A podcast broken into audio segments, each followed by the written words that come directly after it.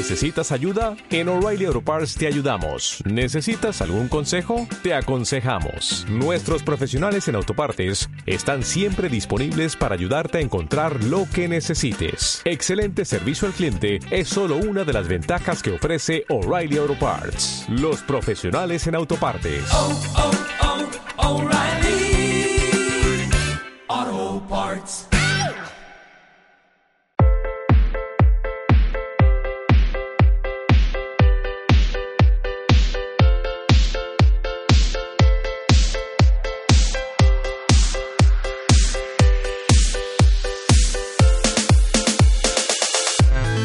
Lemuria es un lugar para aprender, para mirar y para crecer.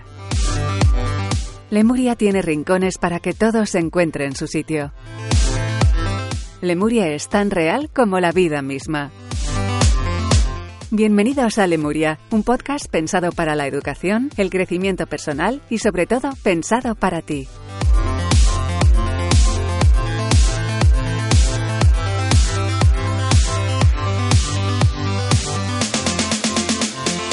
Bienvenidos a Lemuria, soy Rafael González y vamos a hablar de adolescentes. Podéis seguir o podéis no seguir, pero si tenéis hijos adolescentes os recomiendo que os quedéis escuchando este podcast y si no los tenéis y los vais a tener, pues lo mismo. Y en cualquier caso, si no tenéis hijos, pues yo creo que puede ser divertido recordar recordar qué mal lo pasamos en la adolescencia, qué peligros hemos sorteado, gracias a Dios. Y bueno, eh, en cualquier caso, algunos igual nos escuchan y reconocerán que en la adolescencia quizás no empezó la mejor etapa de su vida, pero felizmente han podido salir. Pilar Jurado es psicopedagoga, trabaja en Córdoba, Andalucía, España en Aprender Pensando y nos acompaña en Bienvenidos a Lemuria desde el principio. Pilar, buenas tardes, bienvenida, o buenos días o buenas noches. Muy buena. Eh, riesgos de la adolescencia, ahí es nada. Muchas veces nos convertimos en los adultos que nos convertimos por lo adolescentes que hemos sido, por las decisiones o amigos o compañías que hemos tenido durante la adolescencia, ¿verdad? Mm, bueno, yo creo que en la vida todo suma, ¿no? Yo siempre plan, mm, bueno, cuando hay que la- habla- trabajamos con trabajamos con personas y trabajamos en asesoramiento y, y hay momentos duros, ¿no? En los que, bueno, tienes que explicar pues cómo tenemos que adaptarnos a una nueva vida después de no una nueva vida. Y la gente piensa que una nueva vida. Y yo siempre digo que la vida de cada persona es la suma de las etapas. Son capítulos y que tenemos que aprender pues que a integrar esos capítulos y a no mm, avergonzarnos de ninguno y a no guardar ninguno y a no superar ninguno sino a integrarlos todos en nuestra en nuestra historia de vida entonces bueno si en la adolescencia tuvimos una adolescencia en la que tomamos decisiones equivocadas O no tuvimos los Mm, mejores o amigos. no tuvimos la oportunidad de, de, mm, bueno, no tuvimos el, el entorno o el contexto que nos ayudara, pues bueno, eso también forma parte de nuestra vida y seguro que nos aportó, porque de No, no, todo sí. se aprende, eso está, está claro. Eh, hablábamos en el anterior podcast de un riesgo que está ahí no solo en la adolescencia, también en la infancia, que es la tecnología. Si te parece, empezamos por ahí. Porque hoy, hombre, vamos a tocar temas difíciles, porque vamos a hablar de drogas, vamos a hablar de alcohol, vamos a hablar en definitiva de la mayoría de los riesgos que en la adolescencia aparecen y que yo me imagino que tú también en la consulta verás muy a menudo, lamentablemente, ¿no? Sí, últimamente más. Y la tecnología, bueno, mm, ya se ha convertido en una adicción. Y hay muchos adolescentes, muchos más de los que pensamos, incluso niños, pues con adicción a la tecnología.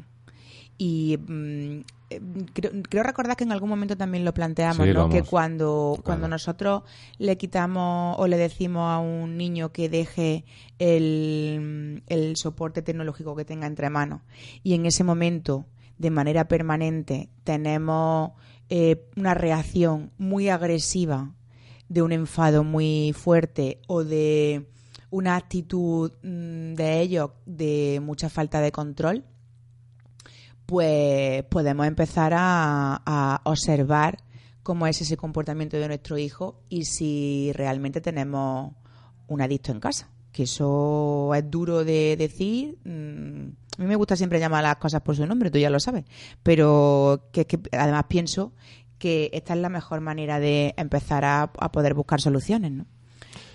Bueno, eh, en, la, en la época que nos ha tocado vivir, efectivamente la tecnología es un riesgo, pero el de las drogas y el alcohol lleva más tiempo. ¿Es la adolescencia la etapa en la que normalmente eh, existe esa puerta de entrada a este tipo de sustancias?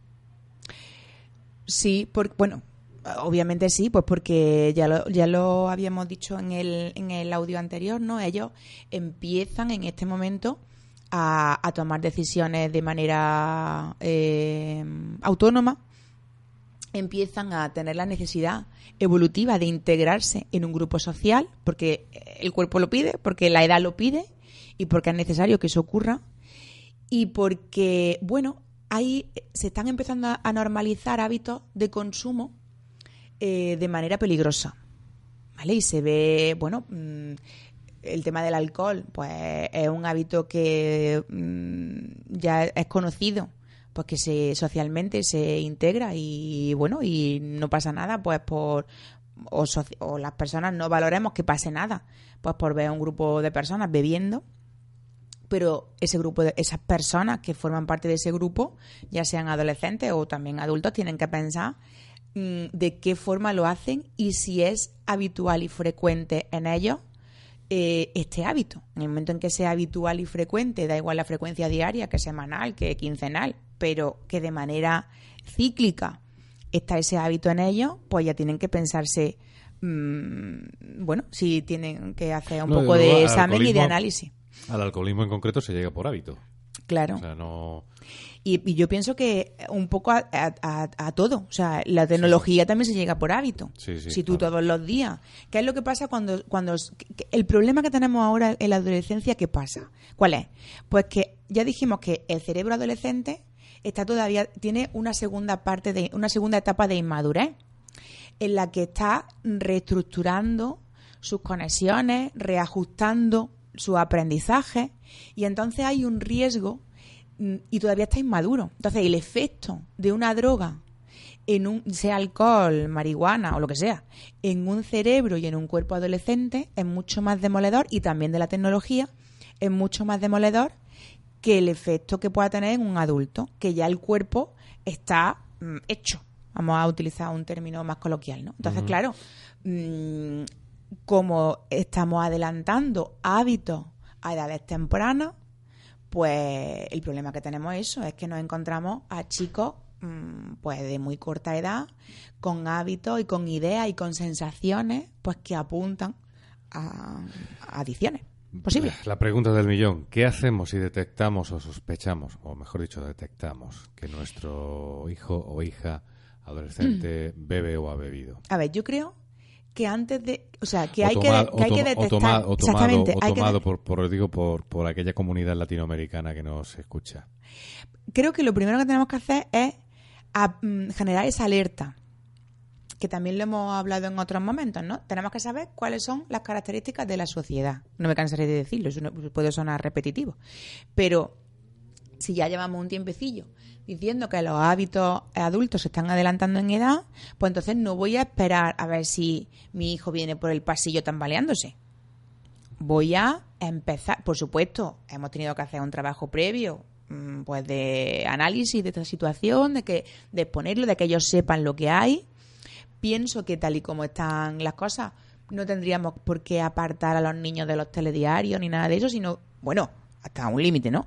Pero que, eh, que la- los niños tienen que ser conscientes de lo, de lo que les va a rodear cuando sean mayores, sobre todo a partir tú de una eres edad. partidaria de que vean los informativos. Yo soy partidaria de que en casa se analicen las cosas y de que si ahí estamos eh, está el telediario puesto y sale una noticia, salvo que las imágenes, hombre, cuando ponen imágenes mm, horror- horrorosamente crudas, con, pues de gente matándose, pues eso lo, ten- lo tenemos que cortar. Pero sí tienen que saber lo que hay en la real, en lo que hay en la vida y lo que se van a encontrar pues mm, no sé, si tienen 11, pues cuando empiecen a salir solo a los 13 tienen que saber que no llevan un escudo protector el, de lo que de los peligros, que igual que a mí me puede pasar, y me pueden secuestrar, también te puede pasar a ti. O sea, que, es que son cosas que no pueden pasar a cualquiera.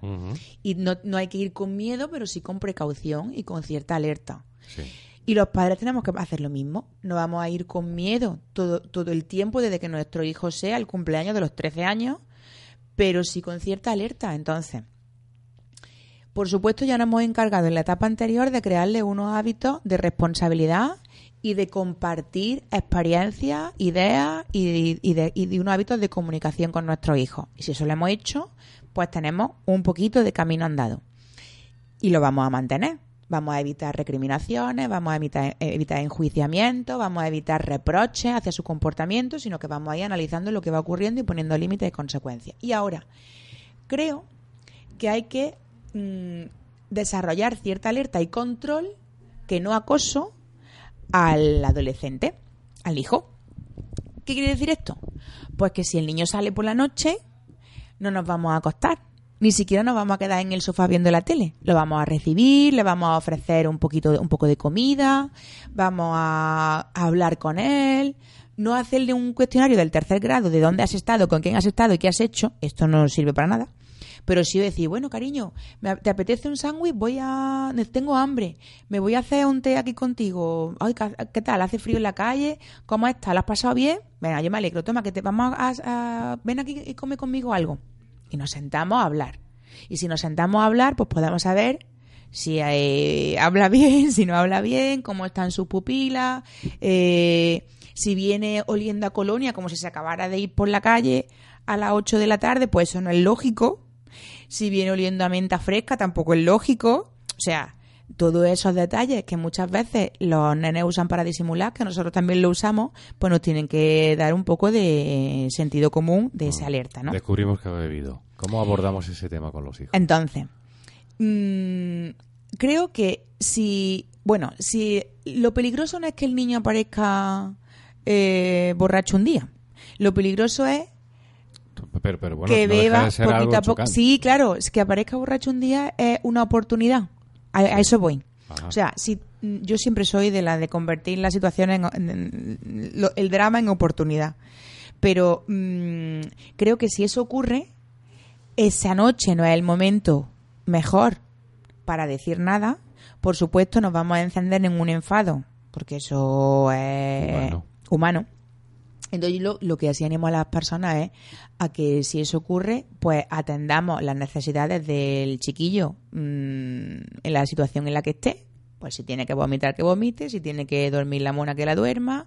mm, y cuando haya pasado ese momento, porque pillar un enfado con una persona en ese estado no va a servir para nada positivo, y a nosotros nos da tiempo la el niño duerme y, se despeja por la mañana o al día siguiente ya tiene el cerebro en condiciones para escuchar lo que le tengamos que decir y a nosotros nos da tiempo a pensar para que las palabras que elijamos no sean ofensivas mm, en fin no se no se mm, eh, desarrolle una situación que nos dañe eh, mutuamente.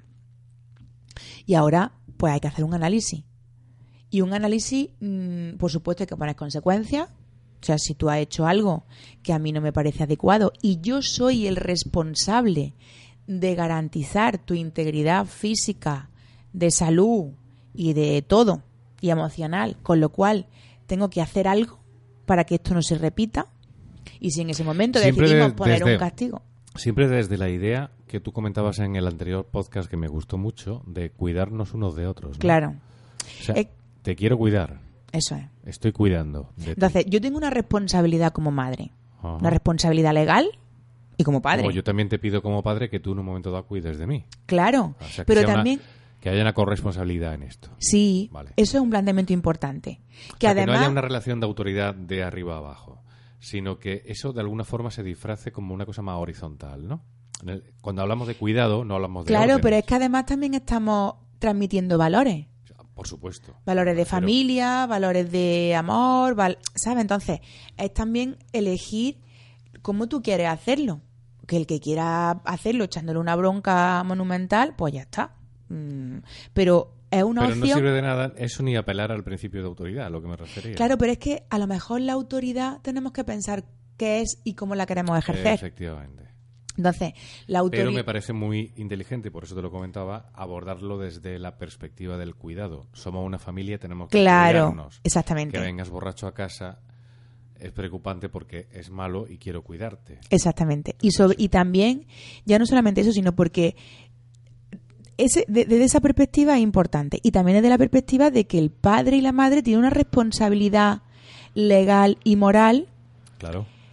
Desde el punto y hora que decide tener un hijo o una hija. Y el, y el niño tiene que ser consciente de eso. No hemos metido aquí la variable, de alguna forma sí lo hicimos en el, en el anterior podcast, de que el padre o la madre beban, o de que haya un problema de alcoholismo en la casa, que eso ya es otra cosa, ¿no? Quiero decir, O- o, no necesariamente, pero es verdad que hay muchos hijos que crecen viendo a sus padres beber Claro, es que... y es- que asocian Eso la diversión con el alcohol, porque han visto reuniones familiares donde el alcohol es normal que ruede, ¿no? Y que se consuma. Y eso hay que ser muy cuidadoso con eso. Yo pienso que sí, porque el modelo es importante, siempre lo decimos, ¿no? De todas formas, en esta vida no hay nada que te garantice que sea un escudo sobre protector. Vamos, en mi casa no hay Sí, alcohol hecho, porque sí. mm, a mí no, no me gusta y- eso beber y, y a mi marido pues, tampoco. Y, y no. De hecho, hacemos reuniones, a mí me da puro porque viene la gente y dice, y ahora no hay ni agüita del grifo. Pero mm, eso no me garantiza que mi hijo, cuando decidan salir, no se metan un atracón etílico. Yo qué sé, si es que la vida es una mm, ruleta, ¿no? Pero sí es verdad que ese, ese predisponente de, de comportamiento, de hacer tuyo un valor social eh, de manera un poco más innata, pues porque lo vive, relacionado con el alcohol, es una oportunidad. Bueno, eh, yo ya estoy perdiendo el ser refranera, pero que evita la ocasión, ¿no? Mm, creo que también ese, ese punto lo, ten- lo tenemos que tener, ¿no? Con lo cual, mm, bueno, volviendo a la situación anterior, eh, de que hayamos tenido un bueno un, un atracón o que, el niño haya venido borracho Una intoxicación etílica, que o se llama. también exactamente. Pues lo tenemos que abordar desde un punto de vista médico obviamente. Una vez que el niño esté en condiciones o la niña esté en condiciones pues mm, mm, vamos a plantear eso. Yo tengo la responsabilidad de cuidarte y desde esa responsabilidad voy a tomar decisiones esto es muy importante porque ahora le vamos a poner un castigo por ejemplo y claro, no es el castigo por el castigo porque yo me he enfadado y ahora te voy a fastidiar. Es que el planteamiento es distinto. Yo puedo ejercer la autoridad desde el enfado, ¿vale? Y si ejerzo la autoridad desde el enfado, primero que la pierdo porque uno que pierde los papeles no tiene autoridad. Y después que los niños aprenden a tomarse la revancha. Y eso es una realidad. Los, los hijos desarrollan esos mecanismos. Yo interpreto que con tu actitud me estás fastidiando un día, otro día, porque yo no doy pie con bolo y meto la pata hasta arriba y estamos en una dinámica de estar todo el día riñendo. Yo interpreto eso y yo ahora voy a buscar la manera de actuar para fastidiarte a ti. Voy a este ejemplo porque para que veamos que el hacer enseña mucho más que el decir. Yo puedo de- decirte a ti todos los días un decálogo moral de cómo es mi actitud y mi comportamiento ético intachable. Pero si luego lo que hago contigo deja entrever que no, no estoy siendo justo porque solamente me fijo en lo que haces mal y no en los pequeños atisbos de eh, reorganizarte y de tomar decisiones adecuadas, pues lo que se genera ahí es un lenguaje o una comunicación no explícita de yo- yo interpreto que tú me fastidias porque entras por la puerta y lo único que haces es reñirme, reñirme, reñirme, reñirme, Sí. pues yo ahora te vas a enterar cómo te voy a fastidiar a ti. Me voy a portar mal para fastidiarte a ti. Eso pasa. Entonces, por eso he empezado diciendo lo del cuidado. Te voy a cuidar y soy responsable de tu integridad. Tengo que dar, eh, o sea, tengo una responsabilidad también legal, tengo que rendir cuentas legales. Tú imagínate que fruto de la borrachera se te ocurre ponerte en medio de una avenida con el semáforo abierto y provoca un accidente. Pues no, hijo, tú tienes que aprender que en esta vida lo que uno hace saliéndose de unas normas cívicas tiene consecuencias. Y como soy responsable de enseñarte eso, tienes un castigo. Vas a estar una semana sin usar el teléfono, o vas a estar un mes sin salir, o vamos a reducirla y luego vamos, vas a incorporar progresivamente tus salidas sociales hasta que yo compruebe que eres capaz de cuidarte. Protesta. ¿Qué hacemos? Esto es lo que hay. Y mientras antes empecemos a utilizar esto, Ajá. o sea, si esto empezamos a hacerlo con 17, el niño agarra, agarra la puerta y se va. Sí. Pero si lo empezamos a hacer con otras situaciones, no con la borrachera, con otras situaciones más sencillitas, antes, probablemente a lo mejor no lleguemos a la borrachera. Y si llegamos a la borrachera, porque todo el mundo mete la pata en un momento dado, pues va a entender y va a asumir esa consecuencia. Eh, hablamos del alcohol, pero hay otras drogas, que es otra cosa que también veis aquí en el centro. Y hay otras drogas y además hay poca información en, en los padres normalmente sobre el uso de determinadas drogas. ¿no? Bueno, hay que decir que cuando hacemos, al- algunas veces hago talleres para padres haciendo una exposición de esto Ajá. y le pongo fotos de los formatos en los que se vende el alcohol. Y la gente se sorprende, pues porque hay unas bolsitas que son como un sobre, Sí. que se- es como se comercializa el alcohol, pues, pues tú llevas tu, tu sobrecito de alcohol metido en el bolsillo del pantalón Sí. y puedes entrar a cualquier sitio donde no vendan alcohol. Hombre, a no ser que te- el que de la puerta te caché, pues tú puedes disimular un sobrecito de alcohol. Eh, ya ni siquiera las pequeñas botellitas estas mini que vendían, Sí. sino que, bueno, son bolsitas, Bolsitas de alcohol. bolsitas de alcohol, Eh, capas de bolsillo. yo tengo un máster. Eso no lo había visto nunca. Pues esto está a la orden del día.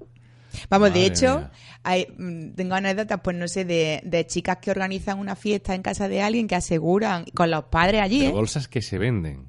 Cerradas, o sea. Claro, mira, aquí tienes la fotito. Bueno, Es que- sí, es que es un podcast que no pero tenemos- podcast no tenemos, pero voy a intentar describirlo. Es una bolsa. Una bolsa. Una bolsa de plástico pequeña, como si fuera un azucarillo. Sí, sí, sí.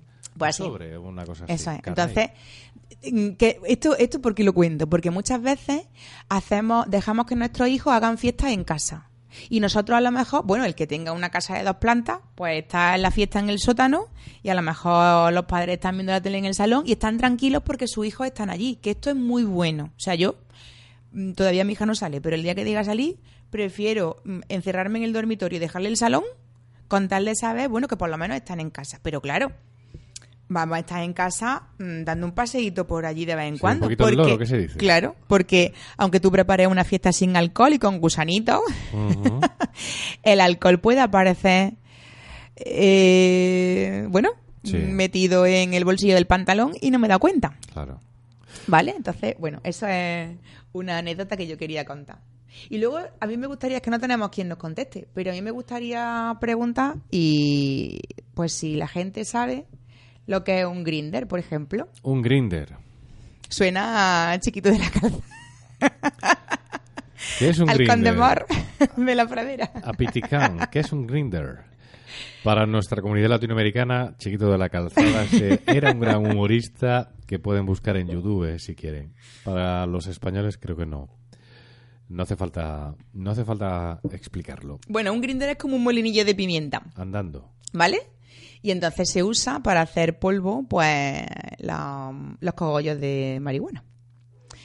Y a mí me pasó una vez, una, fue una anécdota muy, bueno, fue divertida porque yo a todo le saco el humor, sobre todo cuando las familias están muy agobiadas, pues porque uno tiene que relajarse, ¿no? Pero, claro, pues una familia encontró una caja muy bonita de decoración en la habitación de su hija. Ujú. Era una caja de decoración, era un grinder. Entonces le dije, bueno, pues tenemos que seguir investigando a ver qué es lo que hace con esto. Claro. Porque. Y yo creo que ese tipo de cosas. Vamos, de, esto es muy fácil de encontrar. Lo que pasa es que tenemos que tener esa alerta. Entonces, a partir de hoy que ya tenemos la alerta, pues cualquier papá de adolescente o madre de adolescente puede meter consumo de marihuana en Google y salen páginas enteras de, bueno, mm, de, eh, de venta por online en la Sí. que se pueden comprar de todo para disimular. Mira, tenemos un cepillo, un O sea, se- llavero. Se, puede, pues, se puede esconder en cualquier sitio, Claro. o sea, vale, bien. Entonces, bueno. ¿Y, ¿Y qué es lo que pasa con el, con el consumo de marihuana? Pues, pues hay que todo un merchandising por lo que hay un sí. Pero es que eh, socialmente, pues hay mucha publicidad y mucha difusión de que eh, no es perjudicial, de Sí. que cura, de que ayuda. Y entonces, bueno, mm, mm, es verdad que en- eh, se están encontrando cuáles son los componentes eh, que tiene la María, que tiene, mm, mu- bueno, no sé decir el número, pero muchísimo, y se han descubierto solamente eh, de manera clara, hay una clasificación de tres componentes fundamentales, ¿no? Pero hay el, en- claro, cuando y hay algunos que son medicinales. Y bueno, lo- lo- no me voy a meter más ahí porque están los agarran- se agarran- expertos. se agarran a eso, están sí. los expertos en el tema y hay algunos componentes que son medicinales. Pero cuando tú te fumas un porro, tú no calculas ni tienes manera de saber que lo que te estás fumando es solo lo medicinal. Ahí va de todo. Con lo cual, el, el componente activador del de la marihuana, que es el, el THC. el THC, Ujú. pues provoca eh, de todo, que crisis esquizofrénica, provoca brotes de todos los tipos, brotes de psicóticos, y, Sí. y los adolescentes tienen que saber esto y tienen que conocerlo. Y los padres lo tenemos que saber para poder enseñar a nuestros hijos antes de que lleguen a la edad en la que esto empieza a difundirse, pues que, que es perjudicial para la salud, que se te difunde que, mm, que es más saludable fumarse un, un canuto que un cigarro. Y bueno, pues tenemos que tener claro que mm, a, corto. y también depende del. A ver, es verdad que a todo el mundo no le hace el mismo efecto. ¿no? Y que, y que y- se están descubriendo pues que la relación que hay entre la predisposición genética de las que tenemos cada uno y la, el efecto que puede ocasionarnos el- la marihuana. Pero claro, es que la predisposición genética que tenemos no la conocemos totalmente. Con lo cual no sabemos si nosotros tenemos un gen de algún una combinación genética de un- una persona de nuestra familia con esquizofrenia y lo tenemos ahí latente. Entonces Claro. esa persona tiene mucho más posibilidades de tener un Sí. brote que otra. Y eso es una ruleta no- rusa. Sí, claro, a lo mejor no. Claro, no tentará la consumir- suerte. No consumir nada de esto. Y enseñar a nuestros hijos a tener Aquí un... el jamón es más sano. Es- Y si es ibérico, mucho más. Eso. Y luego tenemos Sí. un nuevo hábito que no sé si tenemos tiempo de hacer, que se Sí. llama vapear. Va a pegar, sí, esto es una cosa que Entonces, también bueno, se vende como muy inofensiva y... nuestros adolescentes y además, también vapean. Yo, no sé, si- yo- mi, mi- mi hijo le llamaba siempre la atención el vapeo y, y además lo ven como una cosa inofensiva. Sí. Pero no es realmente inofensiva el vapeo, ¿no? Pues el vapeo, para, empe- para empezar, y, mm, hace que las personas se inicien en un hábito. Sí. Y ese hábito genera dependencia. La química que, bueno, se supone que dependiendo del líquido que tú le pongas, pues hay líquidos con nicotina, líquidos que no, que son inocuos y que entonces pues no pasa nada. Pero ¿qué es lo que ocurre? Que no tenemos eh, est- investigación. Ahora ya están empezando, pero porque lo del vapeo ya lleva unos añitos. Pero los efectos eh, no hay investigación porque no hay no hay población o poca población que lleve años vapeando para saber cuál es el efecto a largo plazo que tiene en el cuerpo este hábito. Con lo cual, mm, bueno, tenemos mm, esa duda. Y si es verdad que ya se están... de- Claro, ¿qué es lo que pasa? Pues que a lo mejor el que empieza vapeando con un líquido que se supone, que yo siempre lo cuestiono, que es inocuo, luego al líquido le va añadiendo más cosas.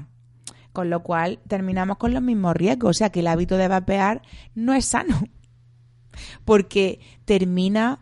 Las personas somos... Somos mm, animales rutinarios, con lo cual tenemos la tendencia al hábito. Y cuando nos hacemos imprescindible en nuestra vida No, de- de- de algo, hecho, nuestra vida son nuestros hábitos. claro, Esto es en el momento en que cogemos un aparato y lo hacemos imprescindible en nuestra vida, pues ya tenemos riesgo. Con lo cual, después del líquido inocuo, que yo lo sigo cuestionando, pues pueden venir otras cosas.